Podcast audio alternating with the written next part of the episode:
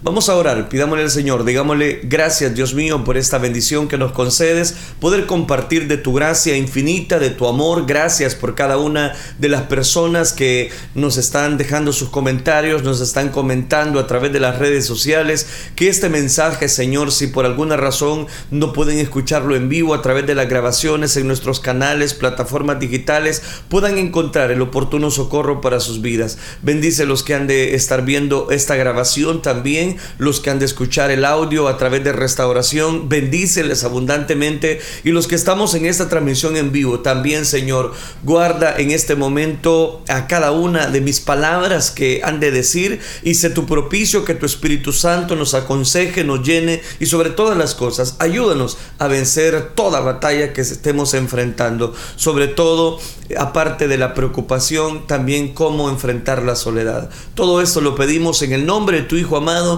porque desde ya te damos las gracias. Amén, Señor, y amén. Bien, bienvenidos a los que recién nos sintonizan. Estamos desarrollando la serie Venciendo las batallas emocionales. Continuamos desarrollando esta temática y en esta semana hemos eh, dado seguimiento a cómo vencer la batalla de la soledad. Esa es específicamente lo que estamos hablando alrededor de esta semana. Quiero que leamos libro de Proverbios capítulo número 3 versículos 5 y 6. Estos dos versículos que tienen mucho valor hablando acerca de la soledad. Ya le doy el tema. Dice Proverbios capítulo 3 versículo 5. Fíate de Jehová de todo tu corazón y no te apoyes en tu propia prudencia. Reconócelo en todos tus caminos y Él enderezará tus veredas. Repetimos una vez más esta porción de la palabra del Señor. Fíate de Jehová de todo tu corazón y no te apoyes en tu propia prudencia. Reconócelo en todos tus caminos y Él enderezará tus veredas. Quiero hablarles en esta oportunidad bajo el tema etapas de la aflicción. Quiero compartir las etapas principales que nosotros encontramos a la luz de la palabra de Dios cómo debemos enfrentar específicamente esa aflicción, esa soledad que embarga nuestras vidas. Después de experimentar una tragedia, o por qué no decirlo, una pérdida de algún familiar, de alguna persona que nosotros estimábamos, casi todos nosotros atravesamos cierto tipo de aflicción. Generalmente hay siete etapas básicas o aspectos que podemos llevar a mención y quiero que las evaluemos eh, individualmente para tratar de ganar un mejor entendimiento de lo que nos está sucediendo en el proceso y por supuesto mirar qué podemos hacer para obtener el mejor beneficio que la palabra de Dios nos muestra. En primer lugar, nos dice el texto base, fíate de Jehová de todo tu corazón. Y por favor, no te apoyes en tu propia prudencia. Qué interesante. Interesante porque normalmente nosotros eh, seguimos nuestro corazón, seguimos lo que nuestra corazonada nos está diciendo. Y hay veces, como tenemos el corazón hecho pedazos, no podemos visualizar o sacar eh, a relucir lo que necesitamos en ese momento. Para poder dar seguimiento ah, bajo un hilo conductor, evaluemos entonces las etapas de la aflicción. Primera etapa, el susto y rechazo. Hay que evaluar cada una de ellas y por favor le ruego toda su atención. Usualmente estas son las primeras dos cosas que enfrentamos cuando sufrimos la pérdida o tragedia en nuestra vida. Dios utiliza esto para protegernos de una devastación completa, es decir, a través del susto, a través de el rechazo podemos encontrar algo y de ese algo quiero hablarle. ¿Qué es un susto? Un susto es algo que sacude la mente o las emociones con un golpe inesperado y por qué no decirlo, un golpe violento. El susto en verdad es una protección interna. Nos da tiempo para ajustarnos gradualmente al cambio que acaba de suceder. Un súbito evita enfrentamiento a la realidad del momento. Es decir, cuando nosotros tenemos esa pérdida, muchas veces nos cerramos y cualquier cosa nos asusta, cualquier cosa llega a desarrollar en nosotros un sentido de protección. Antes de proseguir hacia adelante tenemos que tener una nueva predisposición. El susto, permítame darle ese, este, este reglamento, nos, este, este detalle, el susto nos, nos, nos genera, esa sería la palabra correcta, nos genera tiempo para pensar cómo debemos desarrollar nuevas estrategias para nuestra vida, para lo que se viene en nuestra vida. Para ilustrar, eh, considere los amortiguadores de un automóvil. Están diseñados para acoginar el vehículo. Eh, de los baches, de estorbos inesperados que hay en el camino, de túmulos. Sin ellos, eh, sin los, específicamente sin los amortiguadores, el auto se rompería como resultado de esos estorbos que usted va encontrando en el camino. Esto tiene un paralelismo con nuestra vida. Estamos viajando en el camino de la vida y muchos de nosotros no esperamos encontrar esos eh, baches, esos túmulos, esos, eh, eh, esas piedras en el camino y por lo tanto no estamos preparados para estos cuando se presenten a nuestra vida. Por ejemplo, sigamos esa metáfora. Nuestro amortiguador instalado por el Espíritu Santo nos da ese esa, esa cercanía, voy a decirlo, para que no suframos ese golpe, eh, así muy de repente, muy de lleno.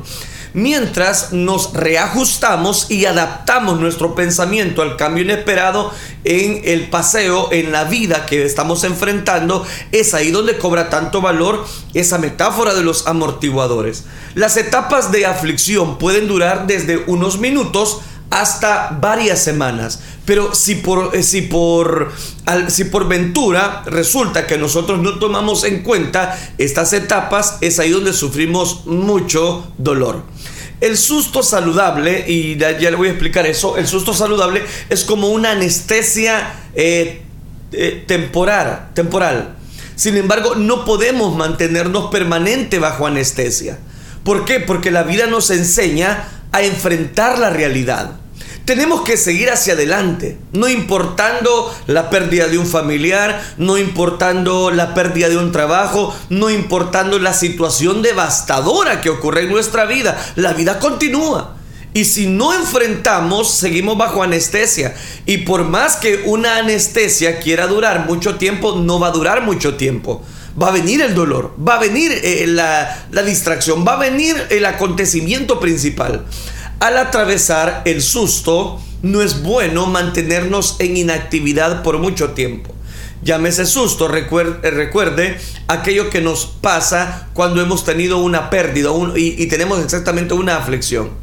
No es bueno mantenernos en inactividad por mucho tiempo. Una, una mujer, eh, cierta mujer experimentó una crisis devastadora y repentina. Recuerdo oírla decir, Dios me dijo que continuara moviéndome, así que vendré a trabajar. Ella compartió que no sabría cuál sería la calidad de su trabajo, pero ella sabía que sería desastroso para ella si se rendía a la apatía que buscaba a tomarla eh, por sorpresa y llegar a un, en un sentido de hasta eh, ella reprimirse. En un día perdió lo que para ella era lo más importante de su vida. ¿Y qué pasó? Se sintió sola, devastada. Y ella se pregunta, ¿cuál es el propósito? Estoy poniéndole un ejemplo. ¿Por qué tratar de hacer algo? Ella sabía que si fuese a sobrevivir tendría que contrarrestar esos sentimientos con las acciones positivas. Si nosotros vivimos bajo cierta anestesia, o por qué no decirlo, no queremos enfrentar la realidad de esa etapa de aflicción, y ante, ante esta primera etapa que quiero compartirle, eh, perjudica en cuanto a algún susto que aparece en nuestra vida.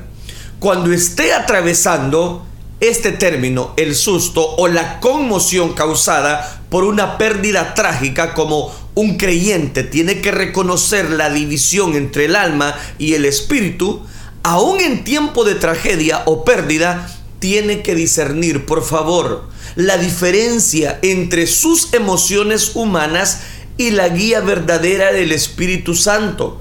¿Por qué razón? Porque al no tener esa clara, esa diferencia, ¿qué pasa? es que le echamos la culpa a Dios y decimos, no, es que sí, yo soy cristiano, yo tengo la cobertura del Espíritu Santo, pero ¿por qué Dios permite cosas como esta? Permítame, esas son las etapas de las cuales yo le hablo.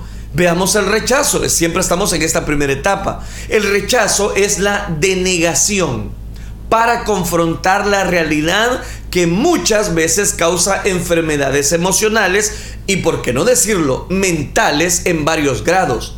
Dios nos ha equipado con el Espíritu Santo concediéndonos autoridad para enfrentarnos a la realidad de nuestra vida, para tomar su mano, para andar a través del valle oscuro, para superar los obstáculos que la vida nos trae.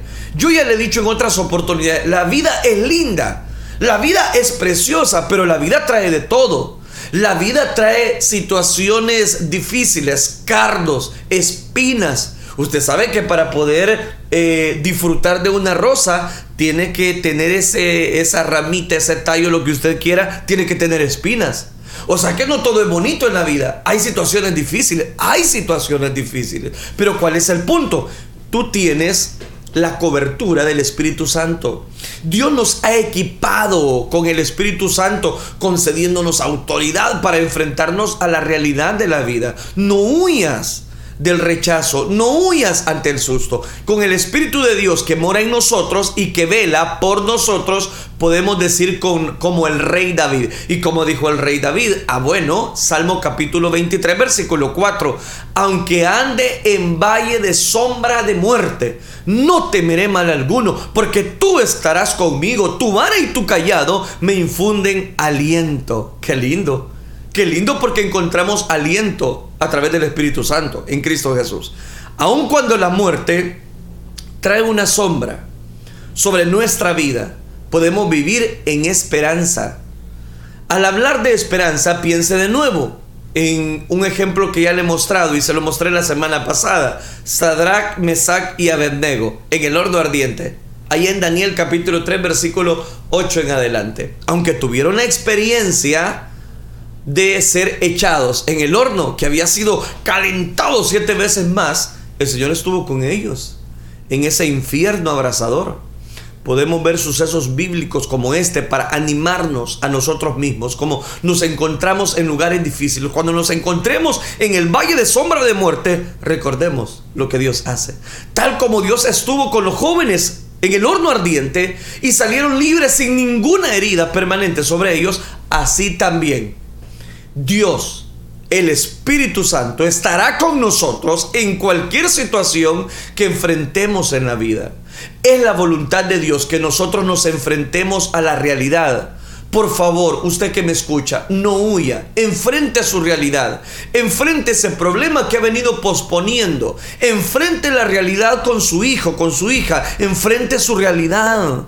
Salgamos victoriosos. Enfrentémonos a la realidad. Es difícil, claro que es difícil. Pero corriendo de la realidad es mucho más difícil enfrentarla. Porque ¿qué es lo que hace? Cuando usted no enfrenta la realidad, esta primera etapa de cómo vencer la batalla emocional, ¿qué pasa? Es como que usted encienda un, una bomba lo, voy a, lo voy a suavizar un poquito más. Es como que usted encienda eh, de esos juegos pirotécnicos, un mortero, eh, un, cohete, usted lo enciende, pero usted se queda con él. Si usted sabe que tarde o temprano, si se queda con él y ya encendió la mecha, eso le va a explotar. Exactamente eso pasa cuando nosotros no decidimos enfrentar la realidad en nuestra vida. No toda la vida podemos pasarnos llorando. No toda la vida vamos a pasar frustrados en nuestro cuarto. No toda la vida, jovencito, señorita, vas a pasar ocultando la realidad de tu vida. Entonces, ¿qué hay que hacer? Enfrentarla. Si no la enfrentamos, ¿qué es lo que pasa? Que si dejamos pasar más tiempo, la bomba va a estallar más fuerte. Siempre va a estallar. Hay que tener en cuenta eso. Siempre va a estallar. Puede ser en un año, en dos años, en tres años. La cosa es que siempre va a traer detractores. Y eso es lo que hace que nosotros muchas veces pospongamos la situación. Esa es la etapa 1. Vamos a la etapa 2. ¿Y qué nos dice la etapa 2? La etapa de la ira. ¿Y cuál es esa etapa? Es exactamente cuando es marcada por la ira. La ira hacia Dios, ira hacia el enemigo, ira propia ir hacia la otra persona que causó dolor, que causó la pérdida. Aun si la persona murió, nosotros seguimos eh, en esa situación de enojo frustrante. Pero evaluemos cada una de ellas. Yo le mencionaba por lo menos varios ejemplos. La ira hacia Dios, la ira hacia el enemigo, la ira propia que nosotros eh, desarrollamos en nosotros mismos, la ira hacia la otra persona que causó tanto daño o la ira que causó aquella persona aun cuando falleció. Veamos la ira hacia Dios. Creemos que Dios es intrínsecamente bueno y que Él está en el control de nuestra vida. De modo que cuando la tragedia nos ataca o nos suceden pérdidas, no entendemos por qué Dios no evita la situación, si Él es todopoderoso, si Él ha prometido estar conmigo todos los días hasta el fin del mundo. ¿Por qué me permite vivir esto? Decimos. Y nos enojamos. Que estas cosas nos sucedan y nos duelan tan profundamente es natural. Pero que ya enfrentemos una ira hacia Dios, eso sí está difícil. Enfrentamos a una pérdida trágica. Muchas veces nos enojamos y preguntamos si Dios es bueno, si Dios es poderoso, ¿por qué me permite que cosas malas le sucedan a mi persona? Si yo le he sido fiel, si yo he sido justo, si yo no he cometido pecado y por qué me permite esta situación. Esta pregunta se convierte en un asunto mayor cuando somos nosotros los hijos de Dios quienes estamos sufriendo. Cuando resulta que hemos sido fieles a Dios, hemos caminado en integridad y Dios manda una situación difícil. Y viene la etapa de la aflicción, no la logramos, no la logramos, no, logramos salir de la etapa porque nos enojamos. Es la etapa que yo le llamo la etapa de la ira. Y en esa etapa de la ira resulta que le echamos la culpa a Dios. En esos tiempos la razón quiere gritar. Esto no tiene ningún sentido porque decimos que nosotros tenemos la razón. Y una vez la pregunta, ¿por qué Dios? ¿Por qué? ¿Por qué? ¿Por qué me permites sufrir? Esa tormenta viene a tomar tan control a través de la aflicción sobre una pérdida como también una tortura. Y, nos sentimos abatidos a tal punto que nos enojamos con Dios. Y es donde las personas cuando vienen a esta etapa de la ira, se van de las iglesias, se van frustrados, pensando que esto era una equivocación. No, no es una equivocación.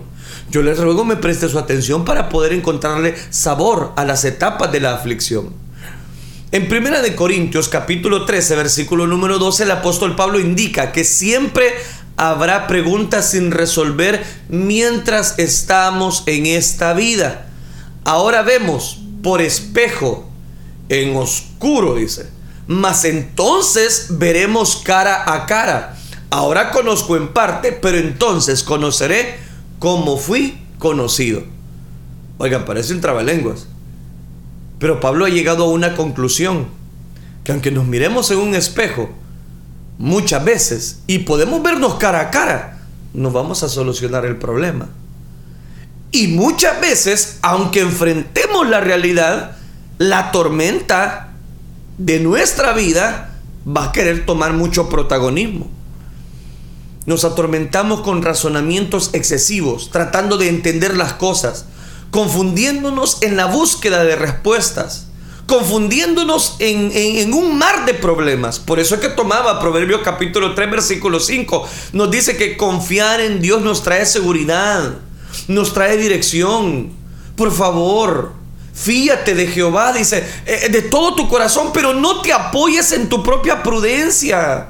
Reconócelo en todos tus caminos y Él enderezará tus veredas. No le está diciendo el proverbio, enójese con Dios porque así Él tiene la culpa. Vamos, enójese. No, porque el corazón nos no llama muchas veces a que confiemos en nuestra propia prudencia.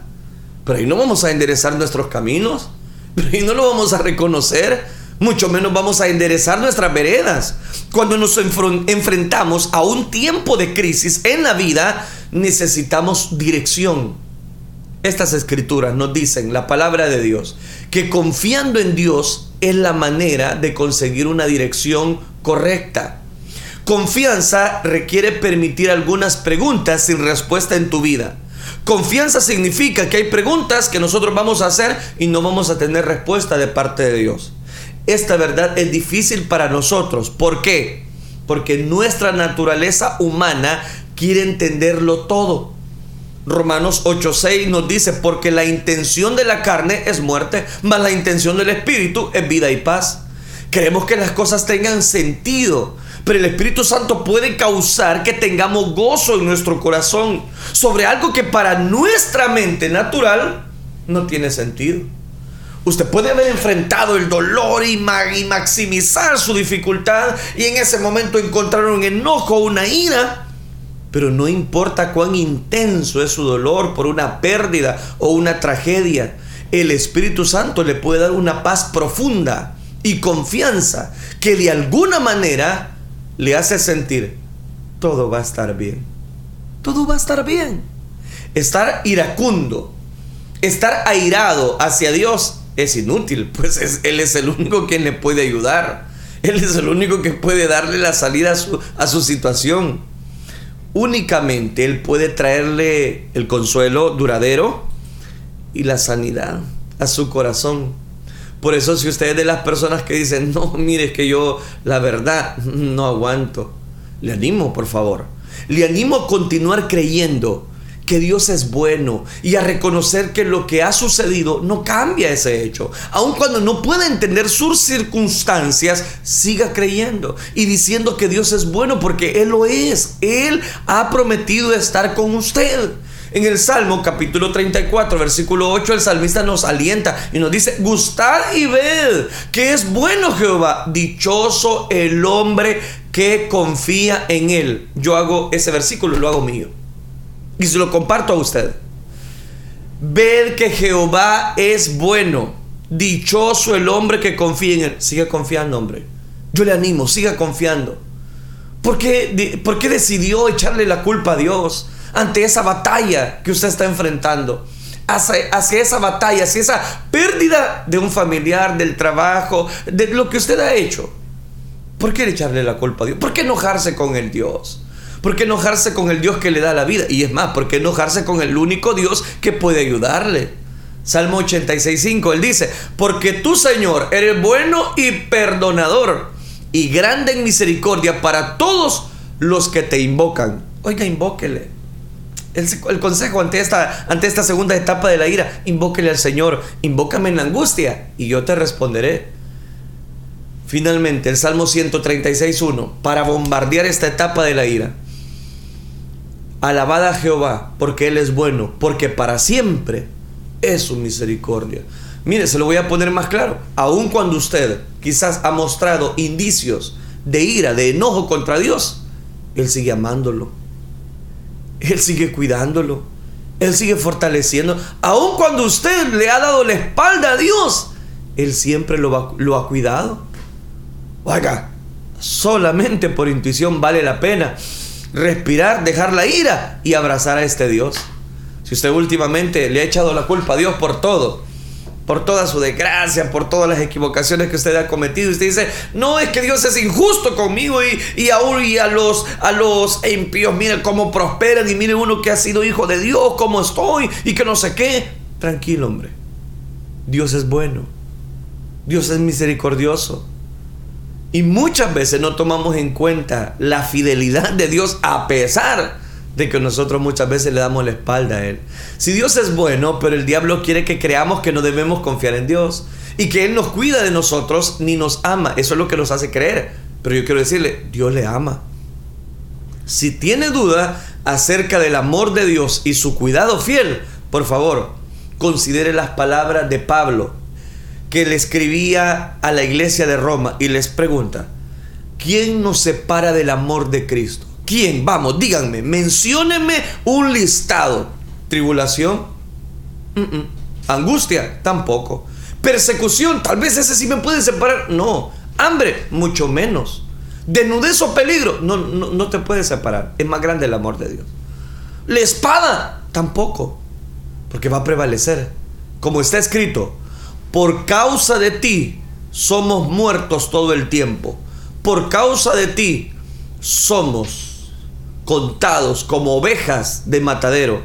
Ante en todas estas cosas somos más que vencedores por medio de aquel que nos amó. Por lo cual estoy seguro que ni la muerte ni la vida, ni ángeles ni principados, ni potestades, ni lo presente, ni lo porvenir, ni lo alto, ni lo profundo, ni ninguna cosa creada nos podrá separar del amor de Dios que es en Cristo Jesús, Señor nuestro. Ni la ira, ni la ira, ni el enojo, ni el enojo, ni la situación adversa, ni la situación adversa podrá separarte del amor de Dios que es en Cristo Jesús. No sienta ira contra Dios reciba el Espíritu Santo, escuche las palabras de Jesús, no se quede solamente con lo que yo le estoy dando, experimente por favor el amor de Dios. Deje a un lado la ira, deje a un lado ese sentimiento y usted dice, eh, eh, no quiero más. Yo le digo, tranquilícese. Jesucristo, mire, Jesucristo lo dijo de esta, de forma en Juan capítulo 14, no se turbe vuestro corazón, creéis en Dios, creed también en mí. Yo rogaré al Padre y os dará otro consolador. ¿Y de quién estaba hablando? Del Espíritu Santo. Es más, dice, no les dejaré huérfanos, sin consuelo, eh, con aflicciones, desesperados. No, no, no. Yo les voy a enviar un poder sobrenatural. Yo me voy, pero no los dejo solos. Tome consuelo, por favor. Tome consuelo en estas palabras y resista al diablo, quien tratará de convencerle de tomar, de tomar una ira y su frustración con Dios. Por favor, ahora evaluemos la ira hacia el diablo. Estamos en esta segunda etapa. Evaluemos la ira hacia el diablo. Muchas veces no nos enojamos con Dios, pero ahora mostramos un enojo para con el, para con el diablo.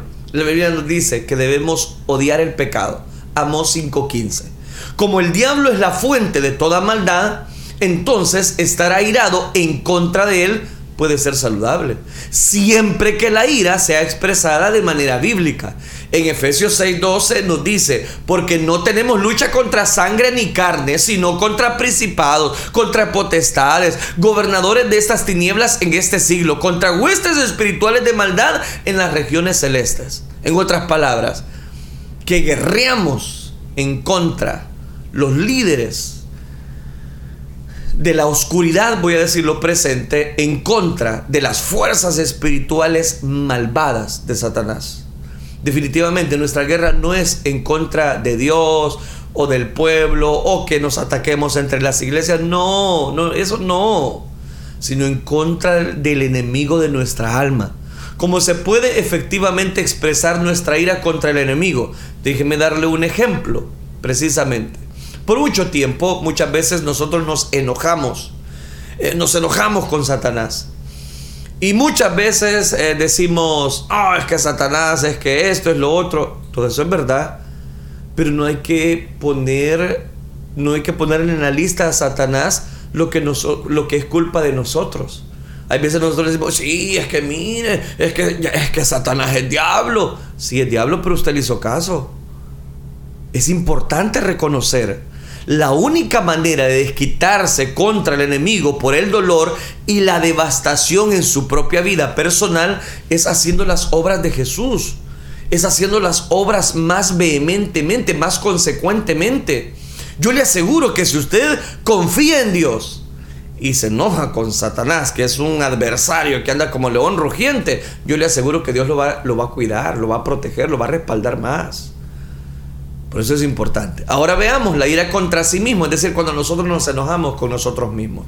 Cuando ocurre una tragedia, surge muchas veces la pregunta, ¿pude haber hecho algo para prevenir que esto sucediera? La culpa es mía. Una mujer con la que yo hablé me mencionó que cuando su esposo se murió de repente de un ataque al corazón, ella se pasaba acordándose de él eh, se pasaba diciendo que se sentía mal. Ella se culpaba por no insistir que él fuese al médico, al doctor. Después de una tragedia, especialmente la pérdida de un ser querido, muchos piensan en cosas que hubiesen dicho o hecho, o cosas que no hubiesen dicho ni hecho. Exactamente le pasó a Marta y a María. Señor, si hubieses estado aquí, mi hermano Lázaro no hubiese muerto. Y nos empezamos a echar la culpa y decimos, es que si hubieses estado aquí, si hubieses hecho esto, si hubiese hecho aquello, si hubiese, si hubiese cometido esto, si hubiese, si no hubiese cometido esto. Podemos encontrar muchas cosas en nuestras vidas por las cuales lamentarnos. Pero lamentarnos únicamente produce más agonía de la que ya estamos experimentando. Si nosotros decimos, es que si hubiese hecho aquello, si es que se lo hubiera llevado al hospital, si hubiese hecho el préstamo, no, no, no, no, no, por favor, no cargue con esa agonía. Enfrente la realidad. A veces Satanás toma ventaja de la situación con sentimiento de culpa. Su táctica es la de tirarnos a una vida de culpabilidad, a una vida de condenación, de odio propio. Él nos hace creer que los, los únicos culpables es usted.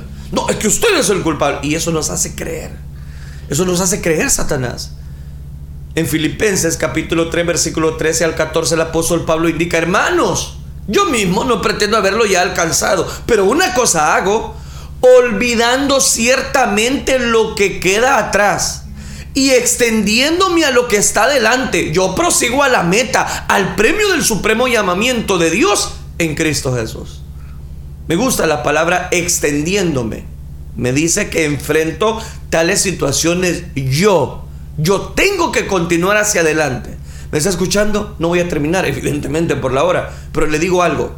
Enfrente. Extiéndase hacia adelante. Olvide, por favor, el pasado. Tenga valor en continuar. De ese paso de obediencia, de ese paso de frialdad habrá oposición del enemigo, claro que habrá oposición del enemigo. Habrá que vencer obstáculos, habrá que vencer obstáculos. Por eso Pablo decía, yo mismo no pretendo haberlo alcanzado y había logrado mucho. Pero él decía, yo no lo he logrado todo, sino que me extiendo a lo que está adelante, prosigo a la meta, al premio del supremo llamamiento. La finalidad de algo siempre puede traer un nuevo comienzo. Cuando algo finaliza, puede traer nuevas expectativas. Satanás trata de mantenernos fuera del nuevo lugar que Dios tiene para con nosotros. Él quiere atraparnos en el pasado y causar que vivamos una miseria permanente. La ira propia y la culpabilidad propia no hará nada para alcanzar el propósito del diablo en nuestras vidas. Le animo a que deje de atormentarse con lamentos. Le animo a que usted por primera vez deje ese pasado, ya quite el ancla. Satanás siempre tratará de, de, atacarle cuando esté en su momento débil, en un momento de culpa, en un momento que las cosas las hicimos mal, de remordimiento, de lamento con sus armas favoritas.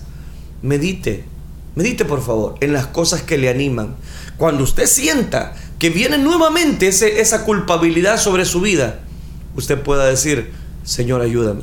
Yo no puedo más. Necesito que tú me auxilies. Cuando usted se sienta rodeado, medite en aquellos elementos que puedan animarle a usted. En aquellos elementos que puedan animarle, no desanimarle. Acuérdese, no se enoje con Dios. No se enoje consigo mismo. Enójese con el diablo y exprese esa ira en una forma apropiada, venciendo al mal con el bien, venciendo todo el mal con el bien que Dios tiene para cada uno de nosotros. Seguimos en la segunda etapa, la etapa de la ira. Ahora evaluemos el aspecto, la ira contra otros.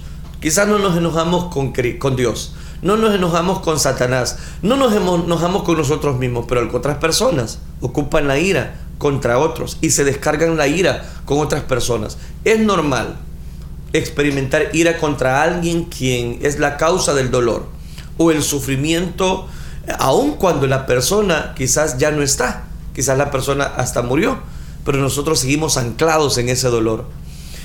Hay familiares muchas veces que me han dicho, después que falleció tal persona, quizás eh, fue una situación difícil, un golpe tremendo, y no me imagino cómo la situación puede eh, causar ese dolor, pero ¿y por qué me dejaste? ¿Por qué dejaste aquello? ¿O por qué te has desligado de la familia? Obviamente, su intelecto sabía que él no lo había dejado bajo una preposición o un propósito claro.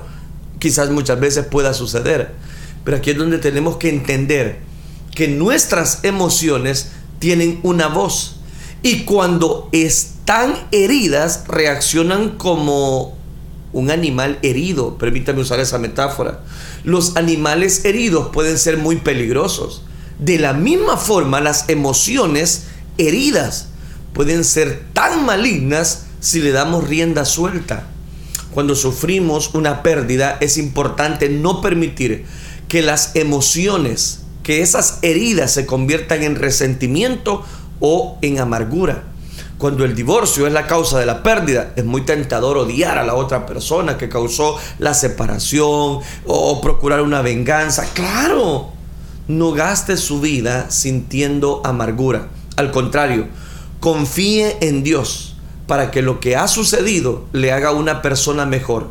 Esto es algo que afecta por igual a multitudes de personas, pero yo quiero invitarle, pídale a Dios que Dios tome sus cenizas y le dé una belleza interior y exterior. Pídele a que Él le permita desarraigarse de ese sufrimiento, desarraigarse de esa situación. Aun cuando un ser querido muere, cuando eh, una persona fallece, puede haber un tiempo durante el cual sienta ira contra la persona que le abandonó. Puede usted tener, eh, voy a decirlo, pensamientos como pudiese haber vivido, si hubiese tratado más o si hubiese hecho esto, como eh, me, ¿qué, es lo que puedo hacer? Y, y usted no haya que hacer. Aquí es donde cobra tanto valor la enseñanza que le estoy presentando. Cuando estamos heridos, la tendencia natural es airándose y tratar de defenderse del terrible dolor, dolor que estamos experimentando. Por eso es importante entender el proceso de la aflicción y estar consciente de algunas de las emociones que nos pueden acompañar ante esa aflicción. En el pasado nos han enseñado a conceder poco o ningún valor a nuestros pensamientos o a despreocuparnos como si no fuesen importantes justo después de experimentar una pérdida mayor en su vida, no es tiempo oportuno para negar sus sentimientos o hacer frente a sus argumentos que producen ansiedad o que son, eh, son emocionalmente pesados. Al cambiar, debe confrontar sus emociones y resolverlas. La respuesta no es sofocar las emociones, sino reconocerlas por lo que son y expresarlas en una manera apropiada para enfrentar nuestra vida. Tengo que terminar hasta acá. Hemos evaluado dos etapas hablando acerca de, esa, de esas emociones o de las batallas que están en nosotros ante la pérdida. En primer lugar, la etapa del susto y el rechazo. La segunda etapa, la etapa de la ira. El día de mañana vamos a continuar evaluando cada una de estas etapas, pero lo visto hasta este momento podemos llegar a una conclusión no caigamos en el error de dejar las cosas así, sino enfrentemos la realidad. La verdad duele, duele. La verdad causa sufrimiento, causa sufrimiento. Pero si, si usted pospone ese dolor, si no enfrenta la realidad, ¿qué va a pasar? Va a ser como una bomba. Esa bomba tarde o temprano va a explotar. Y mejor que ahorita. Ahorita podemos arreglar por supuesto, tomándonos de la mano de Dios, contando con su Espíritu Santo, que es el que nos guía a toda verdad y a toda justicia. Yo le invito, permanezca en Él y usted gozará de su divina presencia. Oremos al Señor, oremos. Padre nuestro que estás en los cielos, Señor, te damos gracias porque tú eres bueno con nosotros, al darnos salud, al darnos vida, al darnos la victoria en medio de tanta adversidad. Yo te ruego, Padre Celestial, que tú nos auxilies, que tú nos guíes, que tú nos des la oportunidad de vencer todas estas etapas de aflicción. Si hay alguna persona que está atravesando por ese valle de sombra y de muerte, ayúdale a no tener temor y que tú puedas, Dios mío, darnos la victoria ante cualquier situación. Yo te ruego sobre todas las cosas que en este momento tú puedas darnos esa bendición espiritual que tú puedas acobijarnos con tu gran poder, que tu vara y tu callado nos infundan aliento, y que tú, Señor, eres el que adereza mesa en presencia de nuestros angustiadores, que tú unges nuestra cabeza con aceite y nuestra copa está rebosando. Gracias te damos, Dios mío, a ti sea toda la gloria, a ti sea todo el honor. La alabanza es solo para ti. Gracias por este momento tan especial que tú nos regalas de poder disfrutar de tu presencia, de tu gracia infinita de tu poder sobre cada uno de nuestros corazones. Dios mío, todo esto lo hemos pedido en el bendito nombre de tu Hijo amado, porque desde ya te damos las gracias. Gracias Cristo Jesús. Amén Señor y amén.